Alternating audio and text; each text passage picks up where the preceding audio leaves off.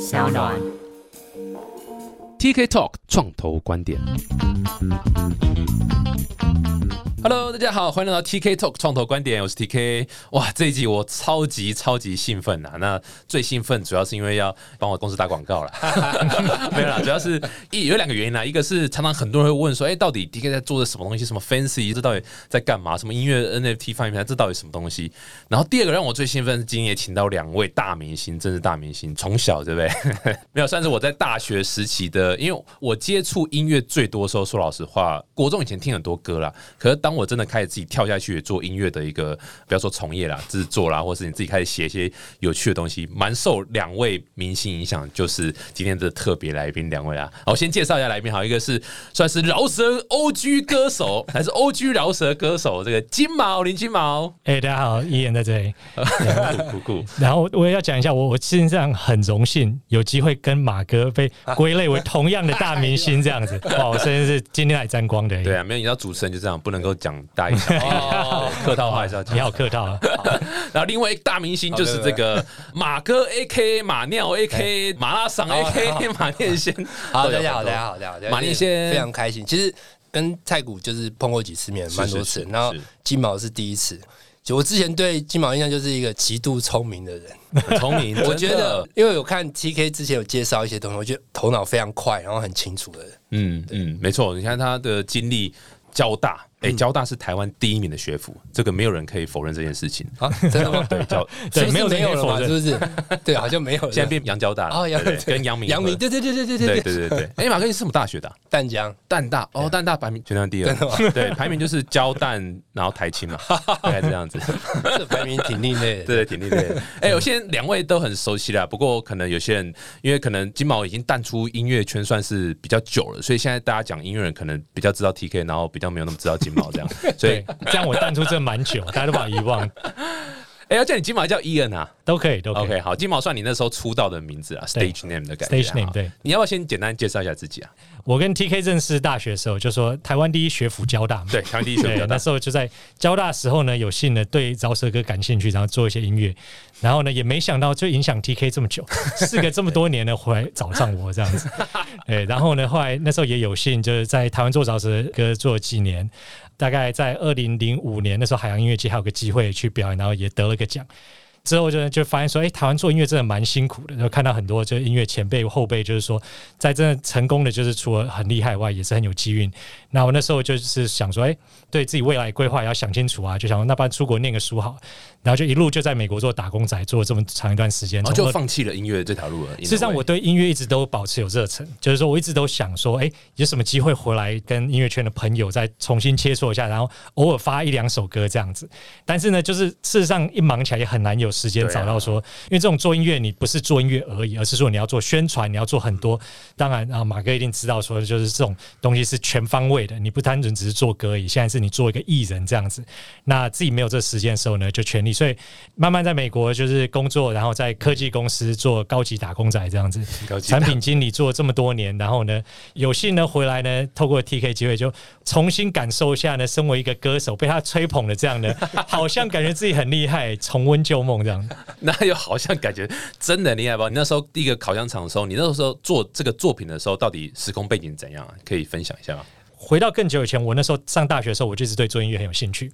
那时候一开始是做吉他手，然后就觉得说，哎、就想说要练团啊，怎么样的这样，然后就组一个团。但是就觉得说，哇，台湾事实上很竞争，像说糯米团这样子，糯米团就全台湾第一名的乐团啊，第一团对对对，天团这样子。再来才五月天嘛，我记得那时候我也是这样认为。对我也是这样认为，所以觉得说，哇，有糯米团又有五月天，自己很难在这边出头这样子。那那时候是看到短 K 跟热狗在校园，就是慢慢他们名声做起来，然后觉得说很厉害，他们的歌曲全是透过 FTP 在传的。事实上，专辑有没有在卖，大家也不太清楚。可是，在校园连一个 FTP，就是那个 MC Hot Dog 跟短机然后呢就找到他们 download 他们录的甚至现场的表演这样，然后就很屌啊。那那时候我正好也是听美国音乐，就是那时候是 Eminem，那嗯两千年出头正红，然后就觉得说，哇，这种 don't give a fuck 的心态好像蛮酷的。那那时候就突然有个突发事件，就是说，哎、有个朋友在寝室里烤香肠，然后当然你这寝室在烤香肠，大家都闻得到嘛，然后大家就觉得说，哎、闻到吃不到，然后就觉得说在 BBS 上靠背说怎么有人这样子，然后觉得说这东西很有主题耶，他们在这哪有主题啊？这什么烂主题啊？对，我觉得还蛮酷的啊。这个是一个很莫名其妙说，你交大校园文化，不要说交大，就是说大学生寝室文化会发生一些很奇怪的事件，莫名其妙的人靠北，然后我觉得说，OK，那蛮好玩，那不然我就靠北回去看看会怎么样，这样好，也不是我烤香肠。对，热狗 o g 跟那个 Eminem Inspire，那就想说，那再做一个纯粹骂脏话歌呢，看会怎么样。那那时候就是随便乱录啊，然后歌也随乱编。录的时候，那时候也没有太在乎自己的 flow，拍也没很对到这样子，然后就把它发出去了。就原本想说放 FTP，那时候大概因为我歌做没有热狗短一号，可能也不会有名。但是好笑是来，就是说。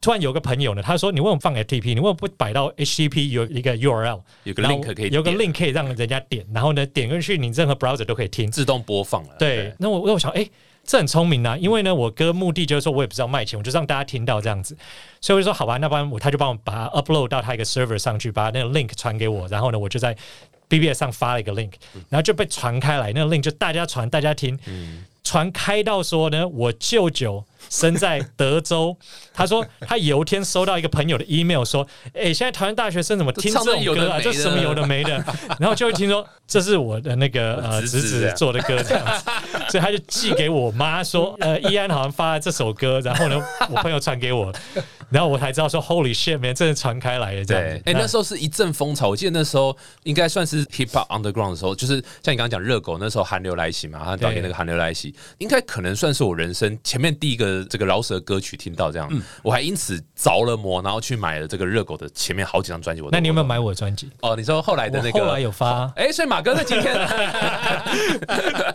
没有啊，你知道穷学生嘛？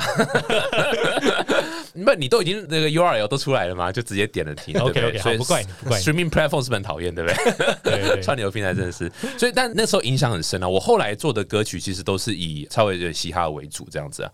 不过说到热狗啊，马哥，你跟热狗合作过是很多次的作品，蛮多次，。算还蛮不错的朋友。对，那你之前的作品比较没有那么多是饶舌其实我小时候听很多 hip hop，我其实只有不喜欢听 heavy metal，哦，但是我我是 Beastie Boys 的忠实粉丝。哦对，Beastie Boys，然后讲到热狗，其实热狗跟 d a g i 给我蛮大的一个启发。刚好那个时候，其实我们在做唱片宣传，热狗 d a g i 跟以前还有一个叫一六八的。叫一路发，他现在在加拿大，他是一个兽医师，然后还有一个 DJ J Four 小四，他们就是一个团体，然后算是帮魔岩的 tour 做暖场。哦然后他们其实那个时候比较多，以前有一个 live house 叫 Alive，第一次看到他们表演的时候，其实我觉得超赞的。在那个时候，就是我听很多 hip hop，其实老实说，我知道一些比如说 sample 的逻辑，可是其实因为以前也没那么多时间技术去摸那些东西，然后什么 scratch 哇好帅，然后可是就完全不知道那是什么东西。最早的时候还不知道啊，那个唱盘是要直接驱动的，不能用皮带。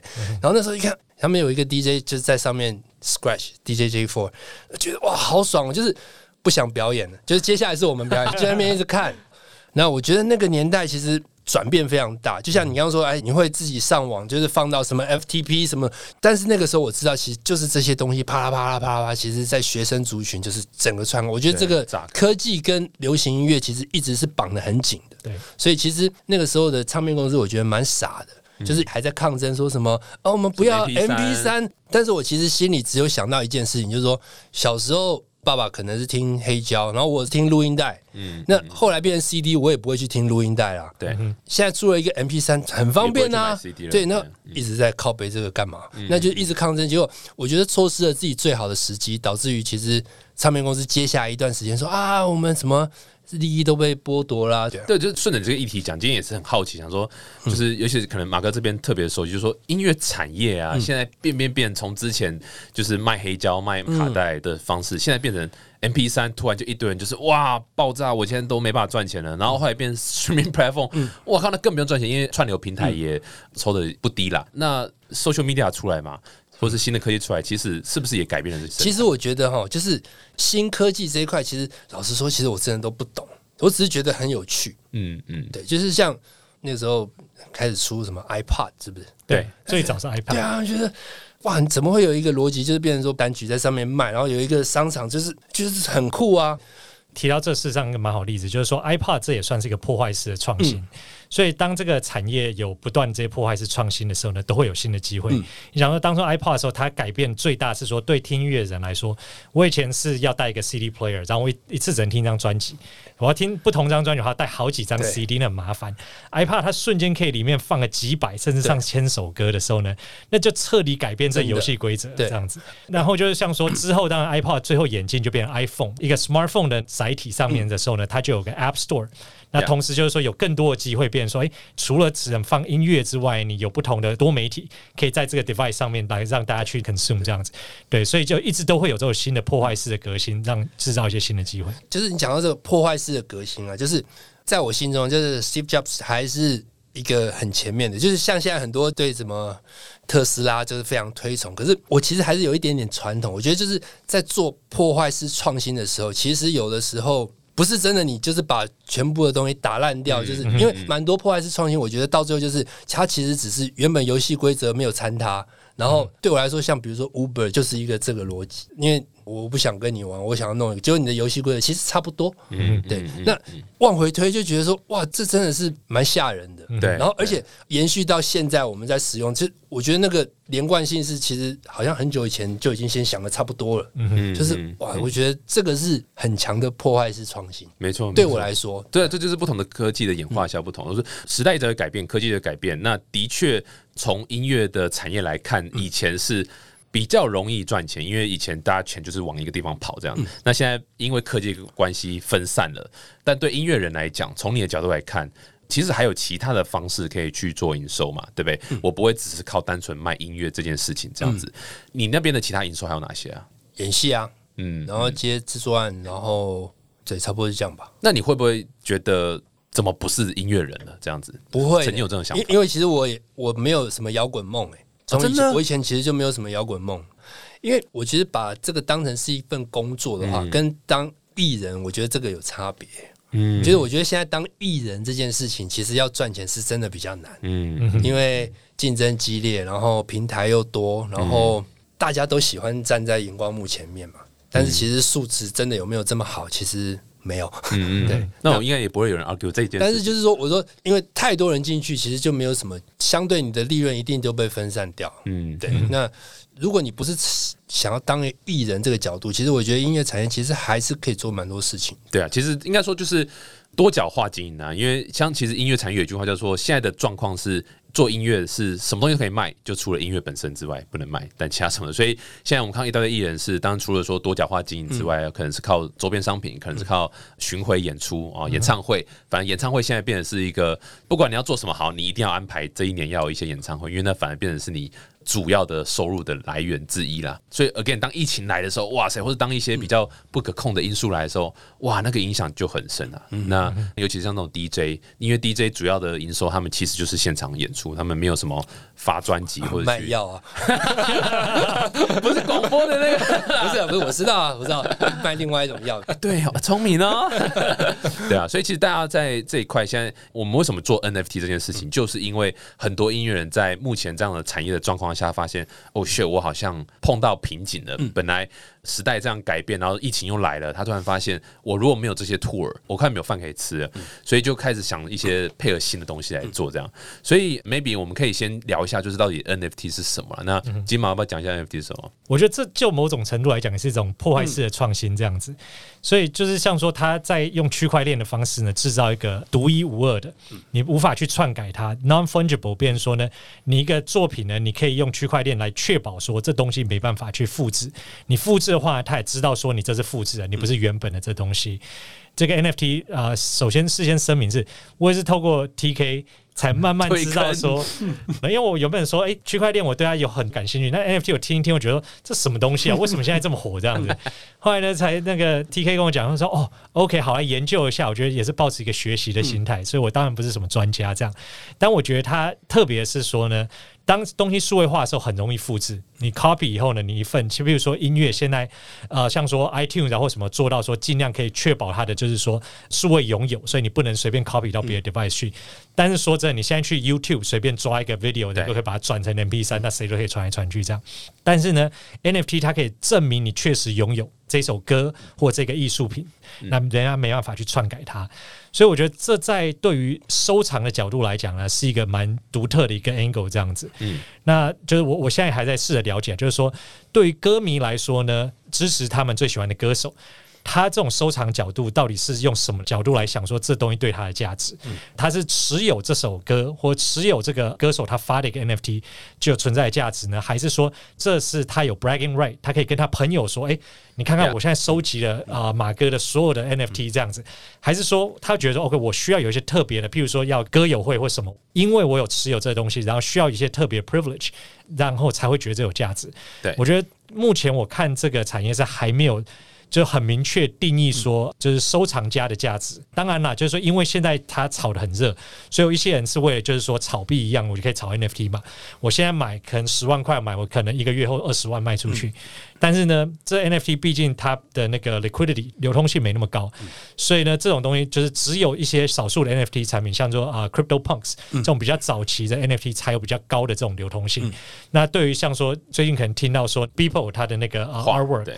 一个画，他们那个买家说他 sixty nine million 欸 dollars 买，谁会用更高价钱卖出来？那这是一个很大的问题。对，对，我觉得我觉得 NFT 简单来讲，它就有点像权状的概念啊，就是说 OK，你有这个权状，这个房子或这块地是你的，然后你就可以拿这个权状去证明是这样子。那为什么要有这东西？其实说老实话，就是数位档案，因为它的原罪就是太容易被 copy 了，它的 copy 的成本趋近于零嘛，就是 copy paste 嘛，对不对？按个手指按一下，这 copy paste 很快就就传出去了嘛。那你传出去的档案，你手上的那首 MP 3跟我手上那首 MP 3其实完全一模一样，然后没有人可以证明说，哦，我谁先拿到，或是谁的是谁的，我上一首是谁，或是谁 issue 给我的，这完全没有办法在以前的时代。那现在因为透过 NFT 还有背后这样区块链的技术，它可以让原生的这种数位档案都变成是可以被有一个增机的概念。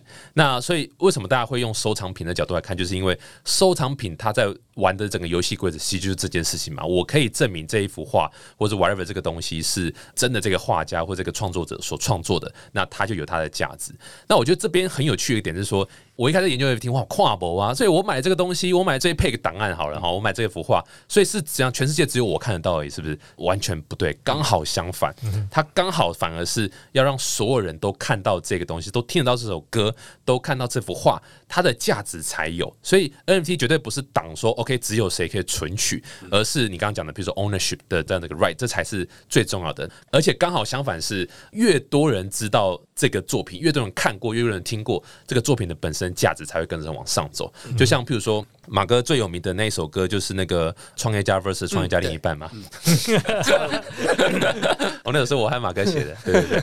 巴黎草莓好，哎，我最喜欢你的歌是拜拜拜，哦，是不是铁粉才知道这这首歌？还好啦，哎，给你面子嘛。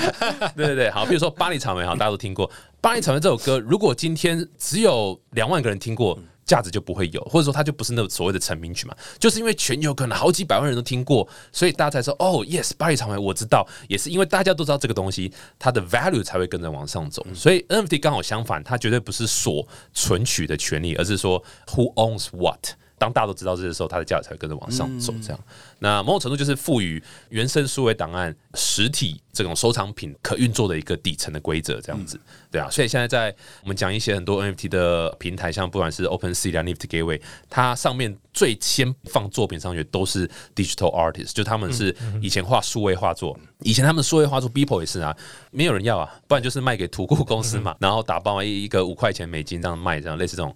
那突然莫名其妙，大家可以去 verify 这个 digital artist 画的这幅画是你的，然后我可以因为有了这个钢印，有了这个权状之后，我可以把它变成一个实体画作的一个方式去做收藏和交易。那这件事情就让 digital artist 突然之间他们手上的这些画作价值翻了好几倍，这样子，就因为我后面这一套整个市场的操作这样。那你说他是不是 bubble？后面有没有什么炒作的行为？百分之两万，百分之两万有，for sure 他是 bubble。不过任何会被大众接受的新科技，前面都会经历一段 bubble，一定会经历一段 bubble。那唯一能做就是说，make sure 说我们要做 deliver 就是好的作品出去。那像我们公司里面有个名言，就是 shitty thing wrap with nvt 还是 shitty thing 嘛？对，做的烂东西，NFT 它就是世界上唯一独二的烂东西嘛？对，特色分类而已嘛。对，这分类而已嘛。对我们来讲，重点都是我们怎么样一起跟不管是音乐家、歌手、艺人去把这个 NFT 把这个作品做到好，是有它收藏价值，这是我们觉得最重要的。我觉得可能我还是活在一个就是非 digital 的一种思维里面。哪有你那时候跟九零八八里面 digital digital digital 啊随便，就是我还是会考虑到很多就是实际人之间的关系，就像比如说，哎，买了这个 NFT，然后就说，哎，这是我的，其实这有什么好炫耀？对，就我会觉得，就是说。我的思维还是比较旧，就是比如说我今天拥有一幅画，然后我就藏起来，我就是不跟你讲，直接就反映到我自己身上。我觉得这样子对我来讲，好像价值其实比较大。嗯，所以其实像你那样的心态的厂家绝对也有。所以像有些人，他们就是把这个作品只做一个 edition，就是我就只有一个。嗯，然后你买完之后，你自己决定你要不要藏起来，或者你要不要把它放到。YouTube 或者放在哪里，这样你可以自己做决定。反正你买了就是你的了。嗯，然后你也可以选择下架，把档案当落下来，不要再做二级市场的贩售。你也可以这样做选择。所以厂家买了之后，或者玩家买了之后，他到底要怎么玩，其实是他可以做决定。而且有一个就是比较我也想不通的，就是比如说在 NFT 上面发了一个东西，然后可是他在实体上其实人家也听得到，就一般的串流也听得到。那这件事情就是音乐或者这个辞职这个产品上面，我就觉得它没有什么特殊性。如果说今天比如说我的东西是 NFT 上面发行，可是一般的传统就是我们实际上使用的这些什么传统都听不到，可是。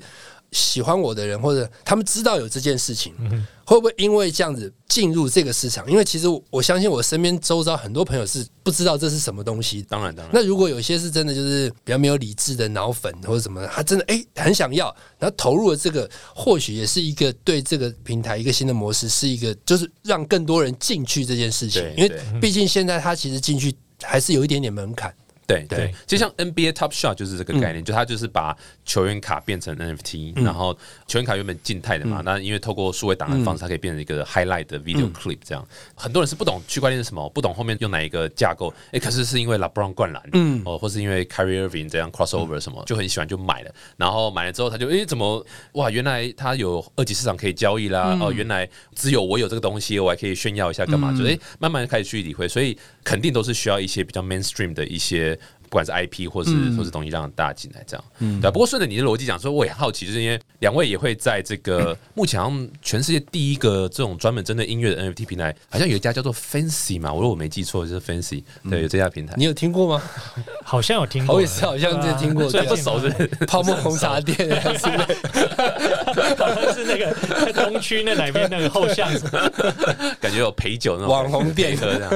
对啊，就是 NFT 的作品绝对是依照所有每个不同的创作者的个性啊，或者说你想要怎么去跟你的 fans interact，你想呈现怎么给 fans 啊，或者给 support 这样的方式，所以可不可以聊一下，就是两位的 drop 好了，就是有点像作品开卖的那个时间点或者那个动作这样子。可金宝先聊一下，你是四月二十号对不对？对，四月二十号会两个 drop 这样子。对对，当初想的就是说，因为刚才 TK 说的一点是说，NFT 它独特性是说，当很多人知道的时候呢，它就会制造它价值。那对这个东西，我保持着一个实验心态，就是说我蛮想了解到大家对这个心态是怎么样的。那所以说，就选一首我刚才讲的那首歌啊，《交到巴士烤香肠》，这一个最 meme like 的东西。如果你说大家都把那些网络上的迷音全部转成 NFT 的话呢，好了，我可以把那首歌当成是个迷音，把它转成个 NFT，然后看看市场对它的接受度这样子。那这个东西事实上啊，我本身想很久，那时候也是啊，仔细想说，那我要怎么发行这 NFT？那它的目的，我 statement 是要怎么去传达什么的概念？因为呢，最近啊，就是我在美国工作也这么多年了。那最近在美国发生了多起那种 Asian hate，那种亚裔人士呢，在美国被一些歧视的人很严重，对，很严重啊，然后被人家攻击，甚至被杀这样子。你你可以很快讲一下多严重吗？之前有个枪击案，然后呢，去那种啊越南的按摩店，他们就是开枪杀了大概十个人，有八个是亚裔的。哇！再加上说呢，坏还有其他案子，就是最夸张是说。被那个呃监视录影机照到，就是说他们就是人好好在那边走，通常是老先生，不然就是老太太，然后就能冲出来打那些人哦，完全没有任何原因。就是说事后呢都觉得说应该他们歧视亚洲人，因为呢 COVID 发生这么严重，那美国很多人可能受这影响，过去一年内，再加上说之前被宣传的说哦，就是这种来自中国的病毒啊，China 像大家 virus China virus。美国人说：“我才不管你是不是中国人呢我看到你黄皮肤就觉得说你就 go back to China，、这是好的不好就把你揍一顿。更惨是拿枪来，这是太多暴力事件了。所以这件事情让我真的很心痛，然后想要要做一点改变。那我就回想到说，当初烤香肠呢，怎么会跟这连上边呢？有些人莫名其妙呢，就要去说你为什么在这个宿舍烤香肠要上去骂，然后就是说。I'm not taking this shit, you know, like, uh, this is some bullshit. Like, don't fuck with me on this. 然后呢，我会觉得说，这在美国发生真的太多这种就是歧视亚洲人，are fucking with us。反正大致上来说，我就觉得说，哎，我希望说，如果那首歌能够提倡一个啊、就是核心价值，就是说，OK，啊、我们不是好欺负的，I don't take none of this nonsense、这样子。那我想说，卖这 NFT，那最重要是要去改变现状的话呢，我就想说，那 一方面我可以学习，就是说多了解 NFT 这市场对它的接受程度，然后跟卖方跟买方之间的互动是怎么样。那另外一方面就是说，如果这边募资的话，我可以捐给这些 foundation，然后来帮他们做一件善事，帮助在美国这些亚裔人士呢减少被那个歧视跟攻击。这样，对，我们本来跟金毛说，我们每一个 drop 我们要抽五十趴，就他说他要捐给 charity，我们好吧，那我们我们也捐给 charity。对对对，我我那时候听说你们要抽钱哦，哦，不是我全部拿吗？那赶紧捐掉好了。开玩笑，这很 honor 啦，我觉得这是超级有意义的事情，所以我们就非常 super happy to 就是也 support 这样的谢谢 movement。呀，哎，要不讲一下他的 NFT 的作品大概呈现会是怎么样啊？我也想了很多，就是说要怎么把这个之前烤箱的呈现。因为老实说呢，那首歌已经很久了，嗯回来听这首歌，我觉得说哇，听了好想把音量关掉。听到自己的声音呢，听到自己当初不成熟的那个 flow 呢，然后那个录音的品质，哦，怎么会录成这样？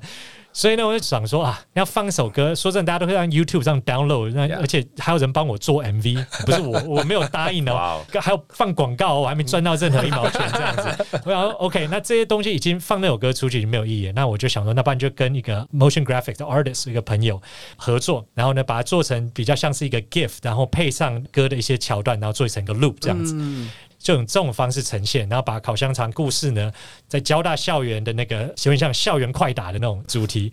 第三个呢，是因为这个 Stop Asian Hate 相关，所以我们把那个旧金山有个故事是，就是那个阿嬷在路上等着过马路的时候，被歧视的人揍了一拳，他拿棍子把别人拍扁了一顿送人住院那个。新闻很多人看到。对对对，那那个阿嬷她就是有人帮他募资嘛，他最后把这些钱全部捐出来。我想说，哎、那正好跟我们想做的事情一样，所以也做了一个这样的那个 gift，然后呢，嗯就是说配合这个烤香肠的币这样子做。哦呀呀，所以这个在四月二十号啦，会会，因为这种 NFT 的卖法很有趣，因为它毕竟还是比较像是艺术品，就是收藏品的概念，所以它绝对不是一个哇，这个为期两个月的贩卖时间，让大家随便买，没有，它是一个目前大部分的主流做法都是大概五分钟到十分钟的一个开放时间，然后让大家抢这段时间就有点像 flash sale 的概念，买完之后，然后全球就只有这些，假设比如说两百个人买，那全球就只有两百个 piece 在市场上，其他人就可以在二级市场上面再去做购买，这样。金毛的应该是十五分钟嘛，我记得十五分钟的一个 period，然后欢迎大家可以在电脑前面这样等着开卖抢购一下，支持一下这个。成名曲啊，也是我们 青春的回忆。我觉得对我来讲是一个青春的回忆。它倒不是说这个音乐多好听，因为也是完全没办法反击。你有没有那种就是走在路上，然后听到自己的歌，然后声音吓一跳的感觉？你比较你会把它你比较会，我会有店家放烤香肠吗？有哦真的假的真的就就是是没有预期到，然后突然间听到那个，其实会会冒一下冷汗。我一直都会这样子，对啊。对，对我来说更是，因为那时候就是说这些歌只是我在寝室里随便乱录，然后那时候在那个垦丁大街上呢，就在卖东西啊，然后他们电影放音乐啊，然后他可能就几首歌，然后那时候是呃热狗的那种寒流来袭什么，就突然下一首歌对，哎，怎么那个就在 B 出来说好像我的东西，想奇怪这人从哪里要我的歌这样子，哎、我之前还在 YouTube 看过热狗新专辑《烤香肠》，我还看过有人这样菜混淆视听对啊，这样这样乱接这样子，对啊，期待起来。那马哥呢？你的 drop 会是怎样？我其实想要放我的 demo，有一首歌叫《台北纽约》啦。哦，我觉得 NFT 有一个还蛮有趣的，就是你可以决定怎么卖。然后你可以卖什么东西，反正就是你高兴怎么做就怎么做的一个，我说内容物啦，就是其实还蛮特别的，这就是数位档案的优势。而而且其实我觉得这个是颠覆，比如说销售者的一个原本的逻辑，而且就是你必须想更奇怪的东西来卖给人家，才会有吸引力。嗯对对我来说，那目前也没那么多创造力，就是想说，哎，怎么样一个东西会比较吸引人？那为什么会选这首歌？其实也蛮妙。这首歌其实我一直都没有发行，其实写好很久了。然后在网络上面，就在 YouTube 上面有一个人剪了一张照片，然后就放上去，就他点阅率就蛮高的。嗯嗯，所以那个人也也是谁也不晓得，就对。后来知道他上瓜吉的节目，坦诚 他是那个时候是一个国中生，不，但他怎么拿他怎到么拿你的对啊，我我不知道，完全不知道，因为那是一个现场的录音，然后那张照片也很妙，就是呃，我一个同事我在路上，然后遇到他，他就随便拍了一下，就这样。拍摄的那个人，他后来连自己的档案在哪里他都找不到，就不知道。其实是一个很有趣的东西。然后 那个时候 YouTube 点阅两百多万吧，哇哦，我也没有发行那首歌，然后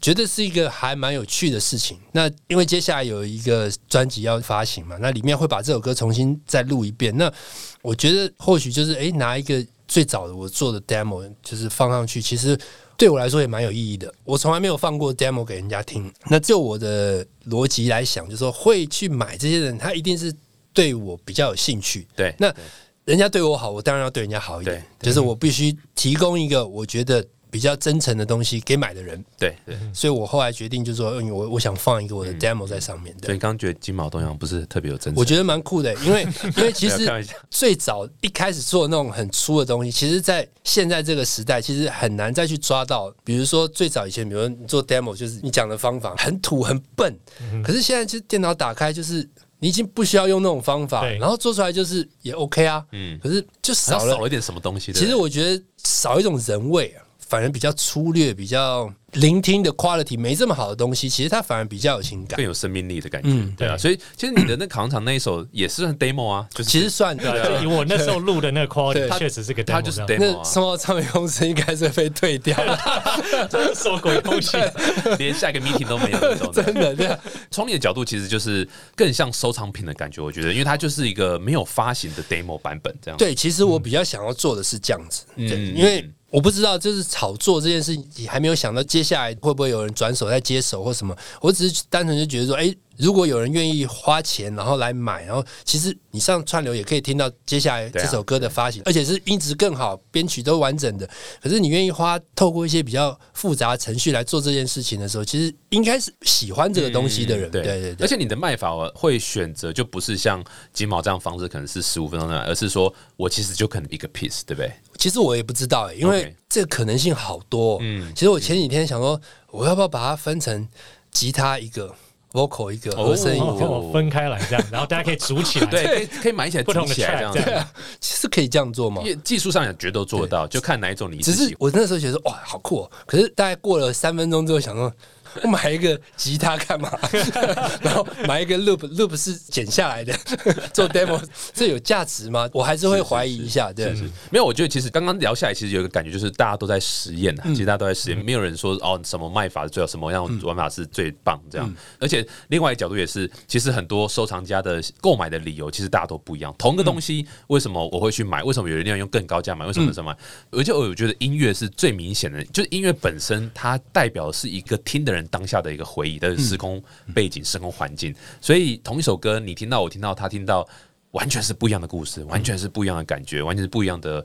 购买理由或收藏价值，对啊，所以我觉得这个是非常非常酷的。所以看你觉得，哎、你想用什么方式去实验，或是去讲故事，其实都蛮 OK。因为还有一个，我觉得我也是一直卡关的，就是说收藏品这件事情，比如说画作啊，或者是比如说有人收藏什么杯子啊，它就是一个东西。可是长久以来，我的记忆里面没有人是收藏一个收藏品是音乐这件事情，他有收藏乐器，就是比如说以前有些有钱人，他可能自己办一个 party。呃，George Michael 来我家唱歌就一场，这个可能算是一种收藏，可是一次就没有了。但是音乐这个东西，其实感觉好像没有人说变成是一个收藏品，嗯，所以这个东西我觉得要考虑很多事，因为现在还有版权，还有什么很多东西是虽然是一个破坏式的创新，可是我觉得会伤害到一些人。没错，对就是没有办法这么快。目前 NFT 其实就已经有些人是侵权的方式再去卖一些东西其实就非常不好。像我们在跟每个艺人或者合作，第一件事情就是这个版权是不是干净，嗯是不是我们合法可以发生的？对，这是非常非常重要的。今天这样聊了这么久，呃，对，马哥，你的是什么时候要？你的那个六号嘛，五月初嘛，到时候再看。我们写在资讯栏里面 让大家知道，哦大概五月初期待这个金毛和马哥的 drop 的话，其实就是可以到网站 fancy 点 me，就 f a n s i 点 me。讲清楚哦不然人家点那种奇怪的网站去。fantasy。哦，不是那个，不是那个，不要去那里。对，然后里面可以 subscribe email，然后到时候上之前都会跟大家知道。不过，虽然我是做这个产业的，我也没有想跟大家说 NFT 是万灵丹，NFT 可以解决饥饿，可以解决缺水问题都没有。对，NFT 就是一种它是 super early，所以大家都在尝试说，到底什么样的作品的呈现会比较像你刚刚讲，会不会有人收藏音乐？的确也是 question mark，所以现在目前主流做法就是加一个 visual 的 art 在上面，就像金马会造那个 motion graphic 的 artist 一样，因为这样必须有个视觉加上一个 audio 更完整的那种感觉是当收藏品。但这个是不是之后都这样走呢？我觉得应该也不太可能，一定很快就会有人 figure out 一些东西出来，然后市场接受一些另外一种新的东西，搭配一些配套措施啊，像现在有些人我们很多这种 VR 相关的地方，什么 Sandbox 或是其他的这样 VR 的服务，其实就是让你把你的 collectible 在其他人的地方买，你可以带到那个虚拟的世界里面去布置在你虚拟的家，像动森，对不对？你可以做一个自己的家，然后放你自己的收藏品，那种感觉。所以到底会怎么做，现在都还太早。那我觉得很棒的就是，不管是已经发行的，或是现在两位这个大明星们，你们要做，其实都是尝试，都是一个 experiment，都在实验性质。那会变成，我们不晓得。不过新东西，我们也希望可以帮助一些音乐人找到一些新的出路啊。像我们网站上就会有一个是，他是素人歌手，从 cover 出身，然后他想要开始发自己的新专辑，所以发新专辑需要 capital 嘛，需要钱嘛。那他也希望先透过 NFT 把一些简单的 demo 可能就变成一个 NFT 来做贩售。你喜欢这个 demo，那你就可以支持，就可以买，然后给他资金去做专辑。我觉得这也是一个蛮好的一个 behavior。这样，现在很多做音乐 NFT 的人，或者是发 NFT 的人，都是抱着试试看，反正我做就对了。他们也不 expect 这个东西会赚大钱或什么的。我觉得抱着。这个东西一定要卖到大钱，其实是不 OK 的的。对对，不要被新闻媒体炒。然后刚讲 B post，对他们的后面都有一些原因呐，绝对不是想象中那么简单。哦，东西放上去，哇，就突然好多钱来，没有没有，所以千万不要抱着不上的钱，我觉得就实验这样做这样。对啊，我我觉得就是说，像我现在在做科技业，就是说，你对所有事物都要有好奇心、有学习的精神，尤其是当这个产业变动这么快的时候呢，如果你没有跟得上潮流，很容易就会被潮流推翻。然后呢，可能原本你觉得说很稳定的一个收入之后，可能就没了。那不是说 NFT 会真的彻底改变，而是说我觉得保持一个学习的心态，然后这是一个很新的前卫的趋势。这之后会怎么玩呢？也很难讲。那就是说。Fancy 提供个平台，让大家去试看看，说，哎、有各式各样的创意，right？那这东西除了音乐以外呢，有没有视觉创意，有没有歌迷互动的创意，或是各式各样的做法都可以。那我们现在是来这边试看看，学习一下，这样子，也许之后会有更创新的东西。酷酷酷酷！那相当期待两位，一个是四月二十号金茂的这个烤香肠，一个是五月初，对呃，应该是五月六号左右，马哥这个台北、纽约的 demo 的一个的 demo，的对 drop，很酷。好，再次感谢金毛哈马哥来到我们现场，谢谢下次见，拜拜。